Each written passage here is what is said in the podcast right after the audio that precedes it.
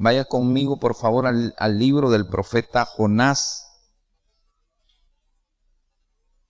Los que trajeron su Biblia al libro del profeta Jonás. Y hoy vamos a iniciar eh, una serie de predicaciones, ¿verdad? En el libro del profeta Jonás. Oh, posiblemente pueden ser unos siete sermones, siete prédicas de, que vamos a extraer de este hermoso libro. Así que yo le voy a animar que usted vaya también estudiando, escudriñando, porque hay mucho de lo que podemos aprender, eh, que el Señor nos puede enseñar a través de, de este libro del profeta Jonás. Y vamos hoy a, a leer del capítulo 1. Vamos a estudiar, vamos a examinar los primeros tres versículos. Hemos titulado esta serie El profeta prófugo. ¿Verdad? Obviamente cada prédica tendrá un título como el de hoy, nada más es prófugo. Muchos de nosotros, estando en Cristo, de repente nos escapamos del lugar donde Dios nos quiere tener. Y un prófugo es aquel que sale de la cobertura de algo, de una autoridad, ¿verdad? O que incumple una norma de una autoridad mayor y la evade. Lo que básicamente el profeta hace en la historia que está relatada en la palabra del Señor. Pero hay principios extraordinarios en esta examinación de la palabra de Dios. Y vamos a comenzar primero leyendo los tres versos en el día de hoy. Y dice así la palabra del Señor. Vino palabra de Jehová a Jonás, hijo de Amitai, diciendo, levántate y ve a Nínive aquella gran ciudad y pregona, predica contra ella, porque ha subido su maldad delante de mí. Y Jonás se levantó, ¿para qué? No se levantó para obedecer. ¿Verdad que sí? Se levantó para huir de la presencia de Jehová a Tarsis y descendió a Jope y halló una nave que partía para Tarsis y pagando su pasaje entró en ella para irse con ellos a Tarsis, lejos, diga conmigo, lejos de la presencia de Jehová. Según él, lejos de la presencia de Jehová. Pero ¿quién es aquel que cree poder huir de Dios?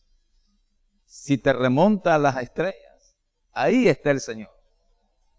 Si te remontas a las profundidades del mar, ahí está el Señor. Y si te remontas a las profundidades del Amazonas, ahí está el Señor. Así que dígale a la persona que tiene a su lado, no puedes huir de Aleluya, ¿verdad? No puedes huir de Dios. Jonás, ¿verdad? Leído desde nuestros tiempos postmodernos, tiene muchas enseñanzas.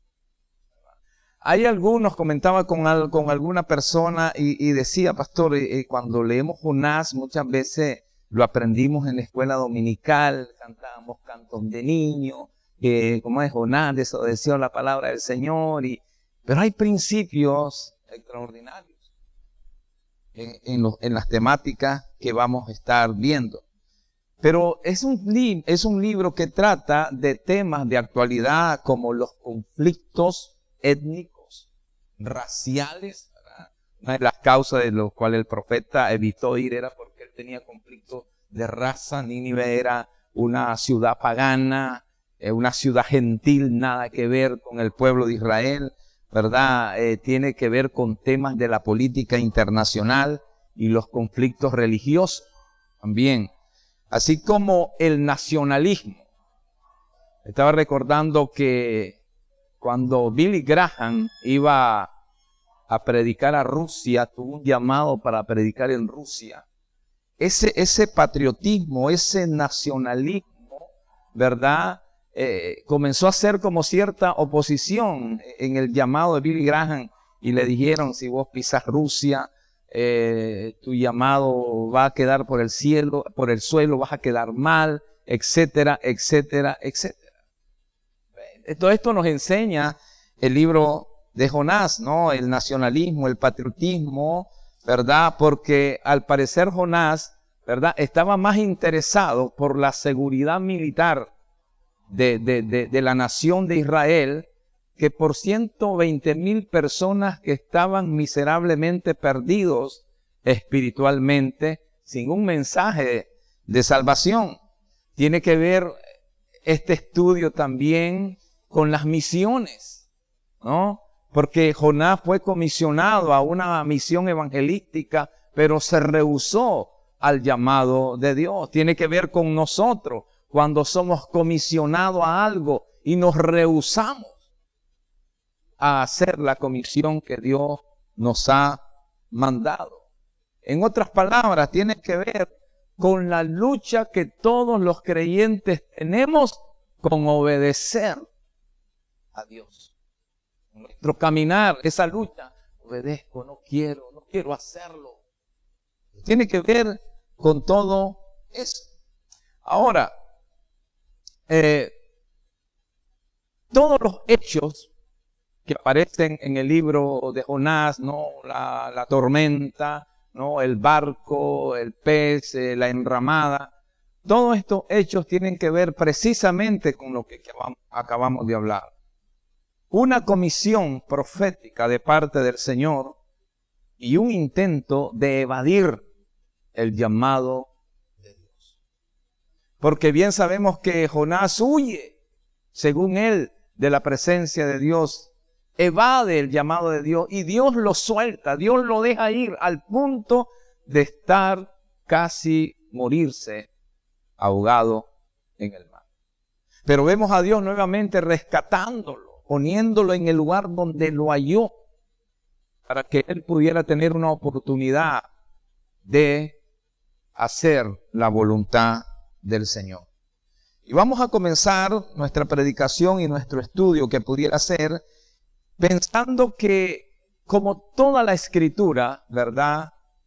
Eh, tiene detractores, tiene críticos.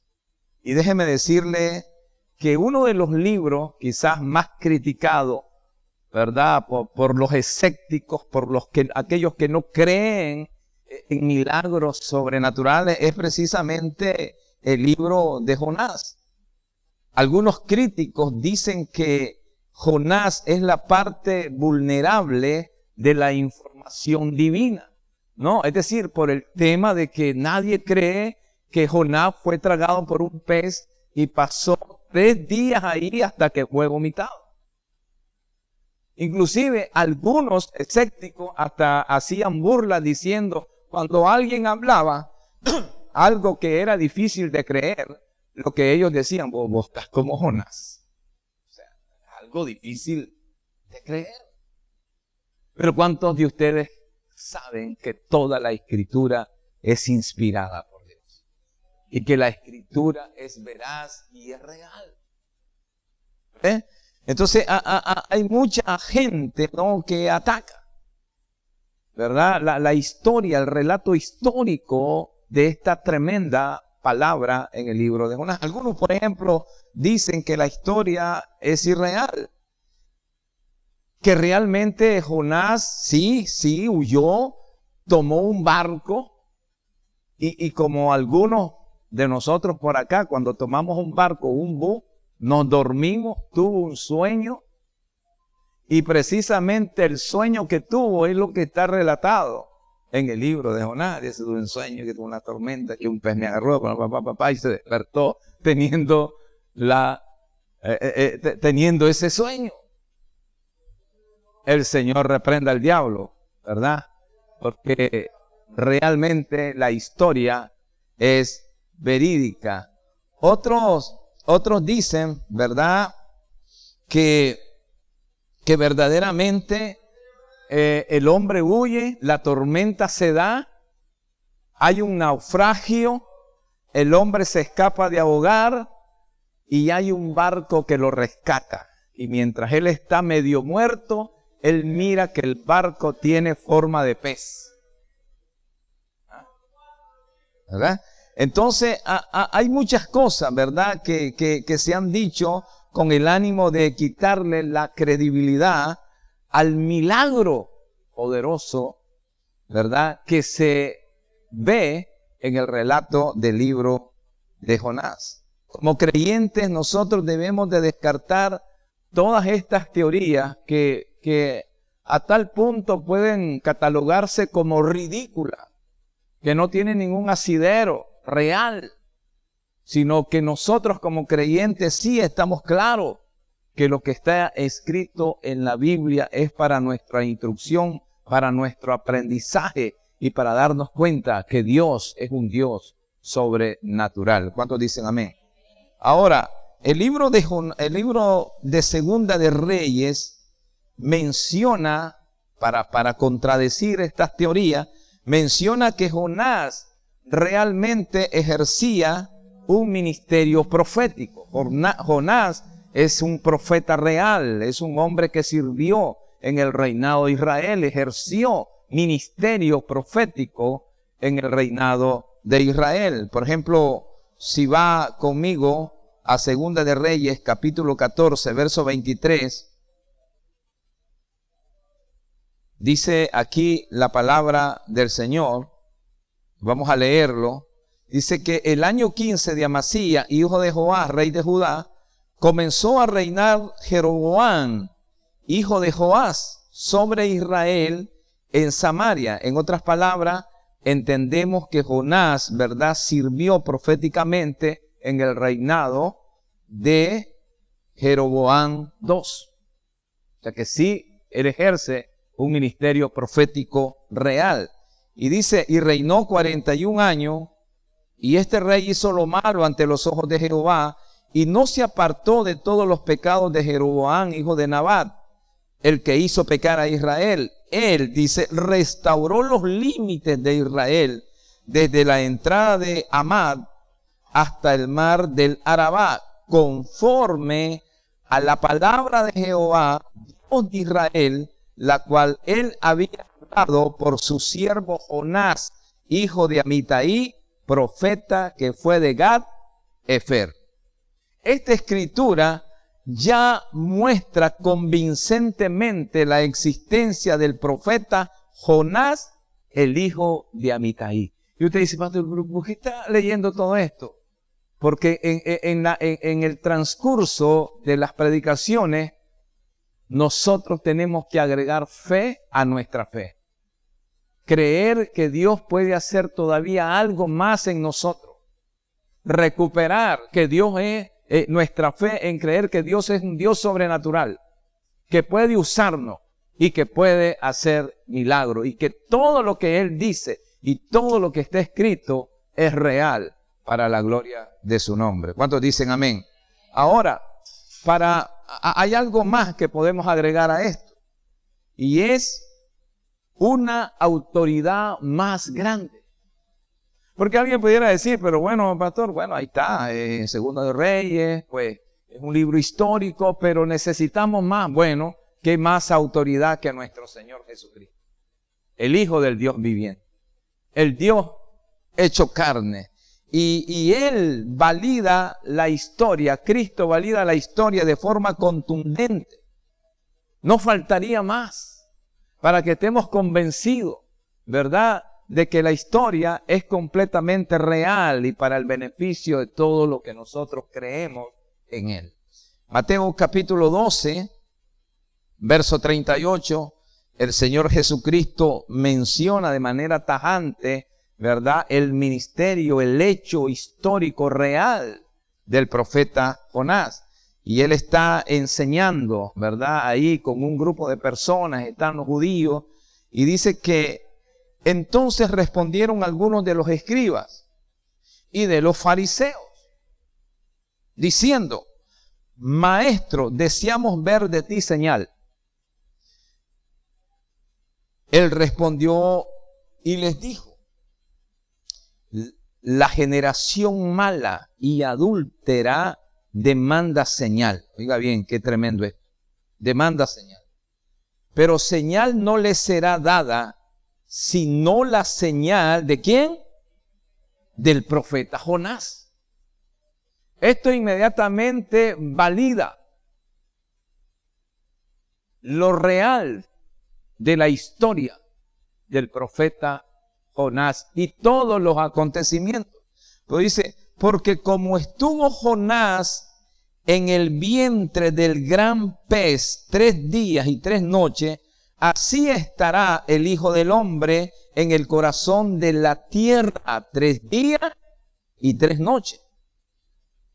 Viene lo más importante de esto, la aplicación más importante. Los hombres de Nínive, para que nos demos cuenta que esa predicación fue real y la conversión de esa gente fue real. Dice, los hombres de Nínive se levantarán en el juicio con esta generación y la condenarán. ¿Por qué? Porque ellos se arrepintieron. Diga conmigo, ellos se arrepintieron. Los ninivitas se arrepintieron. Eso lo vamos a ver más adelante. ¿Ya? A la predicación de Jonás. Y dice Jesús, y he aquí más que Jonás en este lugar. Amén. Es aquí más, aquí está alguien mayor que Jonás. Y ustedes no creen. Tremendo. Una autoridad como la de Jesús no puede dejar duda de lo que estamos hablando, de lo que vamos a hablar, de lo que el Señor quiere impartir en cada uno de nosotros. Con esto Jesús ha autenticado el personaje histórico y el milagro, el. Yo estaba pensando e, e, en el hecho histórico o científico, ¿no? De, de, hombre, y, si, lo hemos visto el pez. Bueno, han habido reportajes, eh, ballenas grandes, ¿no? Algunos creen que fue una ballena. Pero yo digo, ¿y cuál es el problema? Y si no había, Dios lo creó y ya, para ese evento. Es imposible para el Señor. Para Dios no hay nada imposible. Claro de esto, ¿verdad? De esta introducción, Jonás fue comisionado, como dice acá, proféticamente a una ciudad llamada Nínive, con un mensaje contundente. ¿De qué se trata este mensaje? El verso 2, vamos a volverlo a leer, dice así la palabra del Señor, que Dios vino a Jonás en palabra y le dijo, levántate y ve a Nínive, aquella gran ciudad. Predica, pregona contra ella, porque ha subido su maldad delante de mí. Cuando la maldad de la humanidad aumenta, ¿verdad? Se engrandece. No crean las naciones que estarán tranquilos con todo lo que están permitiendo. Porque todo lo malo sube a Dios y Dios lo enjuicia. ¿Cuántos dicen amén a eso? Esta palabra que dice, dice, ahora, Nínive es una ciudad gentil. ¿Verdad? No es del pueblo de Israel, es una urbe gentil. Y tiene una sentencia divina. Y esa sentencia divina obviamente demuestra entonces que Dios es juez de toda la tierra. Hoy nosotros podemos entender eso, en aquel tiempo era muy difícil, porque la gente creía que el actuar de Dios solamente se limitaba al pueblo de Israel, pero cuando hay un mensaje, ve fuera de la frontera de Israel, pregona un mensaje, porque la maldad ha subido a mí. Un mensaje para que se arrepienta. Porque si no se arrepiente, voy a destruir la ciudad entera. Demuestra entonces que nuestro Dios se declara, como debemos de creerlo, como el juez de toda la tierra. Amén. Génesis capítulo 18, verso 25, leemos este texto. Dice así la palabra del Señor. Dice, lejos de ti el hacer tal, que hagas morir al justo con el impío, y que sea el justo tratado como el, como el impío. Nunca tal hagas. El juez de toda la tierra no ha de hacer lo que es justo. Claramente, Dios es juez de toda la tierra. Dios es juez. Ayer es juez. Hoy y es juez mañana. Dios juzgará al mundo entero con justicia. ¿Cuántos dicen amén? Él no está lejos de lo que todo está pasando. Tú muchas veces dices, pastor, estoy viviendo situaciones difíciles. Ay, qué vida más injusta. Ay, mira lo que me hace. Hermano, Dios es juez de toda la tierra. Y Él va a juzgar tu causa, venga de donde venga. ¿Cuántos dicen amén? Dele un aplauso al Señor.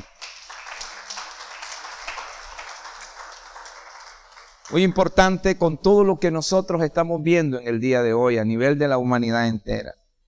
Que no hay que olvidar que los pecados de las grandes ciudades, así como la de Nínive, es una afrenta franca y directa al Señor. Hoy estamos viendo cómo la humanidad entera se, se está volviendo contra Dios. No, no, no, no está discerniendo que es una afrenta directa al Dios que fue de toda la tierra. No sé si, si un día de esto alguien eh, me envió una foto, que creo que el presidente Biden puso la bandera, ¿verdad?, de los LGTB en Casa Blanca. Como quien dice, una afrenta directa. Yo hago lo que yo quiero. Pero Dios es Dios. Dios es Dios. Y Dios es juez. Él va a juzgar a las naciones enteras. No quedarán sin juicio. ¿Cuántos dicen amén? Porque uno se frustra, uno dice, donde ahora se lee la Biblia, ahora ya no se lee la Biblia. Donde se respetaba la religión cristiana, ahora nada. Ahora hay hasta iglesias satánicas, dan permiso para eso. Entonces la gente cree, las naciones, las grandes urbes, las grandes ciudades creen que se van a salir con la suya. Ante Dios, Dios no puede ser burlado. Todo lo que el hombre sembrare, eso también segará. ¿Cuándo dicen? Eso también segará. El mensaje, la proclamación del mensaje de Dios a Nínive para Jonás y para cualquier profeta era una misión sin precedente. Antes nadie había, ningún profeta de Dios, ningún siervo de Dios había salido fuera de las fronteras de, Israel a predicar un mensaje directo. Por eso es una misión sin precedente. La primera vez que un profeta de Dios sale de la tierra de Israel. Habían profetas que habían proclamado mensaje a las naciones, pero desde Israel como Jeremías, por ejemplo. Pero desde Israel. No, pero aquí está Dios dando un paso más allá. Dice, no, levántate, va personalmente, vas a caminar por las calles de esa ciudad y vas a proclamar el mensaje que yo te voy a dar. Una misión sin precedente. Ahora, lo más impactante de esta misión era que el Dios de Israel advirtiera al mayor enemigo de Israel, el enemigo militar de Israel como el gran reinado de Asiria, porque Nínive era la capital de Asiria. Entonces lo más impactante era eso, y, ahora me pongo en los zapatos del profeta. ¿Qué está pasando? Si estos son los que nos hacen guerra, si estos son los que nos matan, los que nos torturan, los que nos atrapan. Y ahora el Señor está mandando un mensaje de misericordia para que se arrepientan. Jonás era un patriota, un patriota como ninguno, un nacionalista como ninguno. Me imagino que cuando él oyó la primera parte, va y pregunta un mensaje, porque lo voy a dejar, se, le saltaron los ojos. Ay, ay, ay, ya los van a destruir, Señor. Por fin, Señor, hiciste justicia, los vas a acabar a todos estos bandidos. Y proclama un mensaje de arrepentimiento. Impactante. Asiria era uno de los imperios más crueles y violentos de la antigüedad. Cuando uno lee la historia, uno se da cuenta y dice, wow, Señor, una potencia militar. Una potencia militar.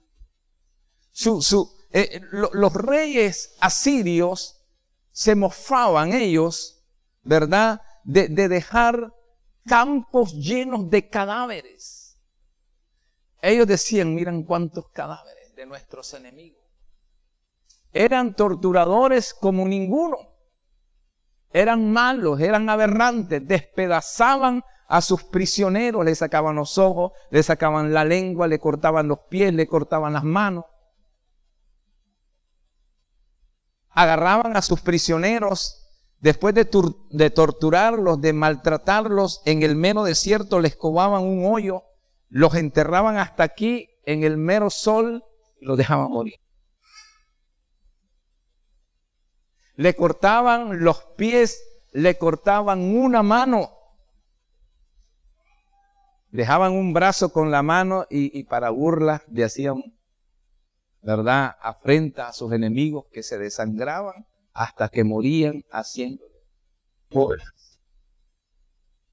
Decapitaban a sus prisioneros y obligaban a los amigos de esos prisioneros y a las familias de esos prisioneros ya decapitados, le ponían estacas a las cabezas y los hacían desfilar por la ciudad. Eso eran los asirios. ¿Qué le parece? Los despellejaban los estiraban con cuerdas para que las extremidades salieran por todos lados y colgaban sus pieles en los muros de la ciudad.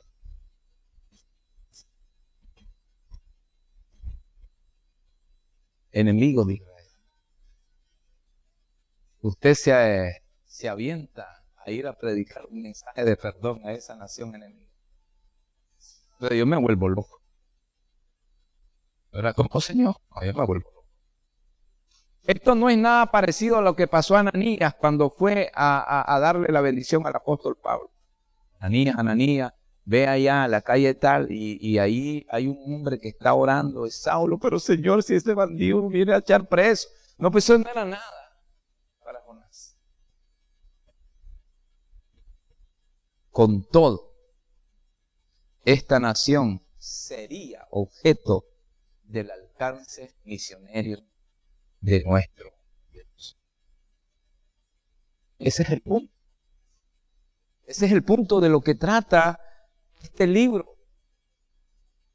De la misericordia que muchas veces es incomprensible de parte de nuestro Dios. De sus propósitos misericordiosos para con una humanidad mala.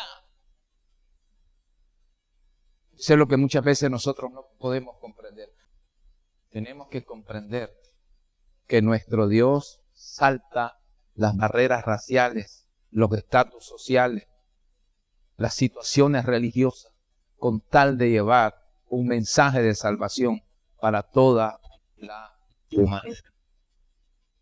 Obviamente, Jonás rechaza la comisión profética. Ahora no estamos justificando lo que Jonás no estaba comprendiendo a Dios. Como muchas veces nosotros pasamos por eso. Jonás inmediatamente dice, se levanta, desobedece deliberadamente y con un acto de independencia el profeta escoge su propio destino. Yo no hago lo que el Señor me está diciendo. Yo no voy a hacer lo que Dios me está diciendo. Y cuando nosotros actuamos de esa manera, entonces nosotros trazamos nuestro propio destino fuera de Dios. Mire lo que dice en el verso 3. Y dice que Jonás se levantó, mire, para huir de la presencia de Jehová. Yo no sé cuántas cosas pasaron por la mente de Jonás.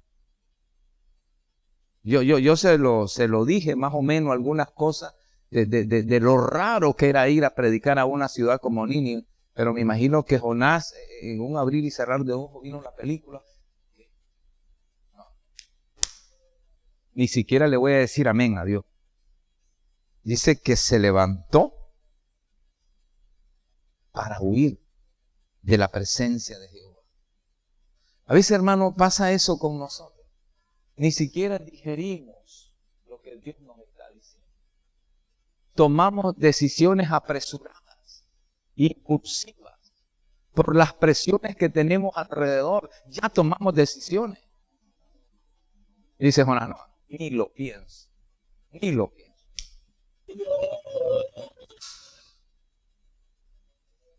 Y Jonás se levantó para huir de la presencia de Jehová a Tarsis y descendió a Jope y halló una nave que partía para Tarsis y pagando su pasaje entró en ella para irse con ellos a Tarsis, según él, lejos de la presencia de Jehová.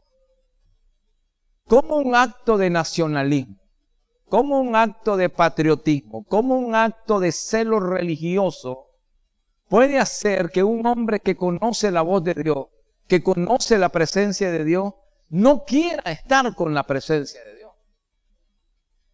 O sea, ¿quién de nosotros, verdad, que, que su presencia nos ha acuerpado, nos ha ayudado, nos ha bendecido? ¿Quién de nosotros quiere estar lejos, conociendo bien a Dios? En otras palabras, Jonás hizo lo que Moisés temía hacer. Moisés, a, pesar de su lucha, a pesar de sus dudas, ya saben ustedes, Éxodo capítulo 3, cómo él brega con Dios. No, mira, yo no puedo hablar, Señor. Mira, Señor, yo no me van a creer, Señor. Mira, no me comisiones a esto, Señor. Pero aun cuando el hombre se decide a hacer la obra de Dios, Moisés dice, Señor, si tu presencia no va conmigo, no voy lugar. Pero Jonás hace todo lo contrario. Jonás no quiere nada con la presencia de Dios. Él huye de la presencia de Dios. Ahora,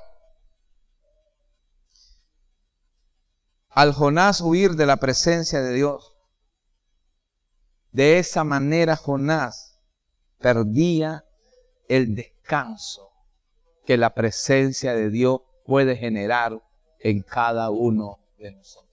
Hermano, no es fácil. Hermano, no, no crea, usted se puede apartar de Dios, usted se puede apartar, pero mira, mire, mire, no crea que es fácil. Usted pierde el descanso, la seguridad de estar en Dios. ¿Cuántos dicen? Y con eso él estaba perdiendo el descanso que la presencia de Dios genera en cada uno de nosotros.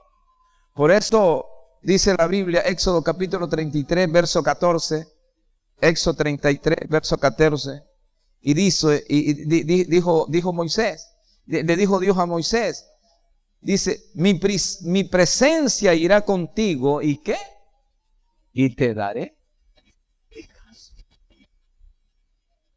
a una respuesta, a una necesidad de Moisés, Señor, mira, si tú no vas conmigo, si tu presencia no va conmigo, yo quiero sentir tu presencia en mi vida, no hago nada. No me lleves a ningún lugar. Y Dios le responde, no, mi, mi presencia irá contigo.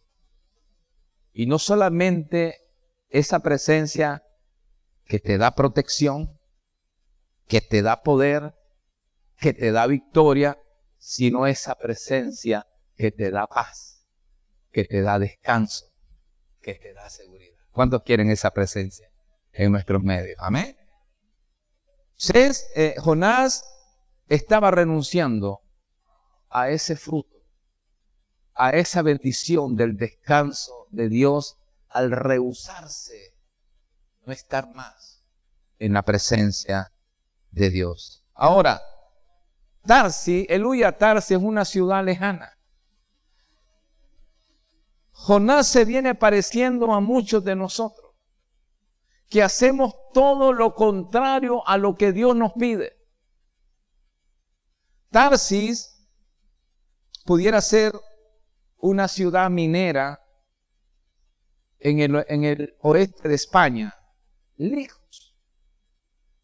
lejos de Tarsis, donde Dios lo había mandado. Pero Tarsis pudiera significar también esa actitud contraria con la que muchas veces nosotros respondemos a Dios. Muchas veces cada quien responde con su Tarsis. Dios te manda nivel, no, porque eso es incómodo. No, porque eso de estar el hombre con el hombre se afila, no, no, no, mejor me voy. Pudiera significar eso que nosotros muchas veces hacemos. Eso que nosotros decimos, no, más fácil hacer esto. Jonás debería emprender un viaje a Nínive por tierra, pero él lo hizo por mar. Todo lo. Debería dirigirse al este. Él se dirigió al oeste. Exactamente todo lo contrario a lo que Dios le había dicho. Cuenta que nosotros somos así. Dios nos está diciendo algo a través de la escritura y nosotros estamos haciendo todo lo contrario. Al hacer todo lo contrario delante de Dios, nosotros estamos eligiendo vivir por nuestros propios y por nuestras propias haciendo todo lo contrario. Porque ahora viene Jonás, dice, agarra la cartera, tengo que pagar mi pasaje. Ahora voy a mis expensas. Lejos de Dios voy a mis expensas. Estoy renunciando a los recursos de Dios y ahora estoy caminando con mis propias fuerzas. ¿Quién quiere hacer Dígale a la persona que tiene a su lado, no renuncie de estar cerca de Dios. Amén. Quiero ir, quiero ir terminando, hermano. Pero, ¿acaso no estoy justificando a Jonás? Pero ¿acaso no están claras las razones que Jonás tuvo al negarse a ir a la comisión que Dios le había mandado? Es que muchas veces nosotros tenemos claro muchas cosas pero no es lo que Dios está pensando. Jonás, en toda su experiencia de esta comisión, se encuentra de que los pensamientos de él no son los pensamientos de Dios. Se encuentra de que los caminos de él no son los caminos de Dios. Tú y yo en esta mañana tenemos que entender, hermano, es que yo, hermano, yo pienso Mire, yo creo, no, hermano. Los pensamientos no son los pensamientos de Dios. Pero es que mira, hombre, esa gente es mala. hermano, tus pensamientos no son los pensamientos de Dios. Pero yo creo que yo mejor tengo una, una mejor solución. Hermano, tus caminos no son los caminos de Dios. Punto. Se encuentra con eso. Caminos de Dios no siempre son nuestros caminos. Claro, el gran miedo de Jonás era que los ninivitas se arrepintieran y alcanzaran el perdón de Dios. Si yo voy allá, estos se pueden arrepentir y yo lo que no quiero es que pidan perdón, porque yo conozco que Dios es misericordioso, yo lo que quiero es que Dios los destruya. Él era enemigo de los asirios, de esos aférrimos. Su patriotismo, su nacionalismo, la seguridad militar de su país. ¿no? Si yo voy y va la casualidad, se arrepienten, se arrepienten esos más. No, no, no. Yo los quiero destruidos, yo los quiero muertos. Jonás despreciaba a esa nación sanguinaria. Obviamente él quería la destrucción, deseaba su destrucción. Se negaba a aceptar que esa gente podía recibir el perdón de Dios. Hermano, ¿acaso hay personas entre nosotros ámbito al cual nosotros no le predicamos porque tenemos miedo que cambie, porque tenemos miedo que se arrepienta, porque nos caen tan mal que hay que el diablo se lo lleve. ¿Será? ¿Será que no lo hacemos por eso? Una cosa tiene que quedar clara en esta mañana, que Dios no excluye a nadie de recibir su perdón y Dios no excluye a nadie. Podríamos decir en esta mañana, ¿acaso Jonás no tenía razón? Para él, sí. Señor, es una, una ciudad sanguinaria. Bueno, años más tarde, Asiria conquistó al reino del norte de Israel. Como Jonás se los temía. Pero ¿acaso Dios no tiene propósito de misericordia y salvación con toda la humanidad perdida? ¿Acaso ese no es, no es nuestro llamado? ¿Acaso porque de tal manera amó Dios al mundo que entregó a su Hijo para que todo aquel que en Él cree no se pierda, mas tenga la vida eterna? ¿Acaso el Señor no vino por lo más malo? Y, muchos de los que, muchos de esos más malos estamos aquí. Amén. Póngase de pie. Quiero terminar con esta palabra y esta reflexión.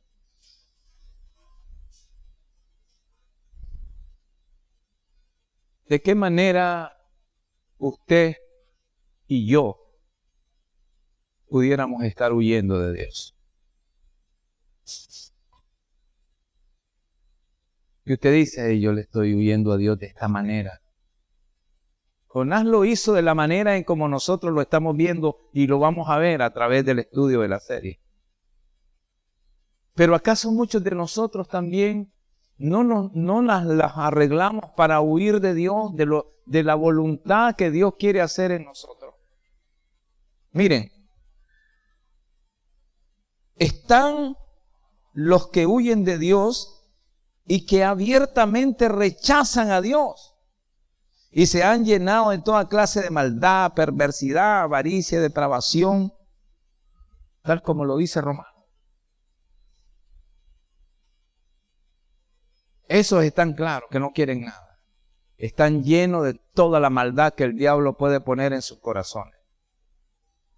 Pero también están aquellos que se creen que todo lo saben, que conocen la voluntad de Dios.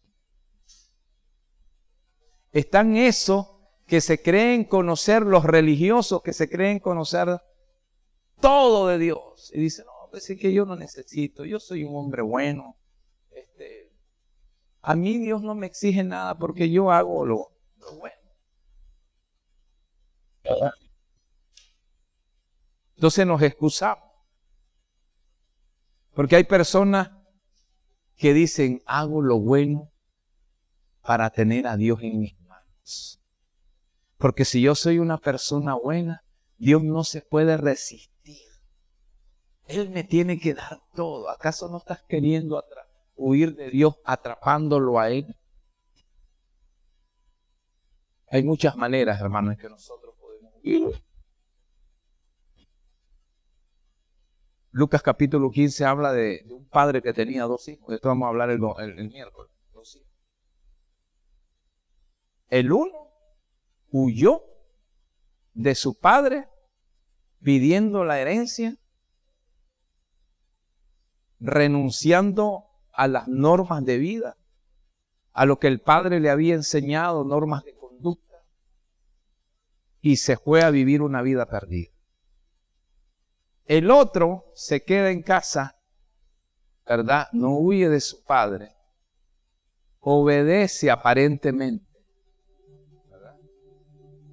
Hace lo que aparentemente a su padre le gusta, pero cuando su padre hace algo que tiene que ver con, con esas riquezas que le quedaban, más un ternero, me ató esto, se molestó y se enojó. Entonces demuestra que no quería a su padre, sino que estaba por un interés. Cuando su padre hizo algo que a él no le gustó, revela entonces de que no lo amaba. Pasa que muchas veces es lo que hacemos nosotros. Hacemos algunas cosas para Dios, para que Dios no nos castigue, para que Dios no nos haga esto, para que Dios no nos haga lo otro. Pero ¿sabes qué, mi hermano? Yo concluyo diciéndote no huir de Dios es rendirnos totalmente a Él y a su perfecta voluntad. Amén. No pedirles explicaciones a todo lo que está escrito aquí es inspirado por Dios. Yo no voy a ir a Nínive porque si voy y va se arrepiente.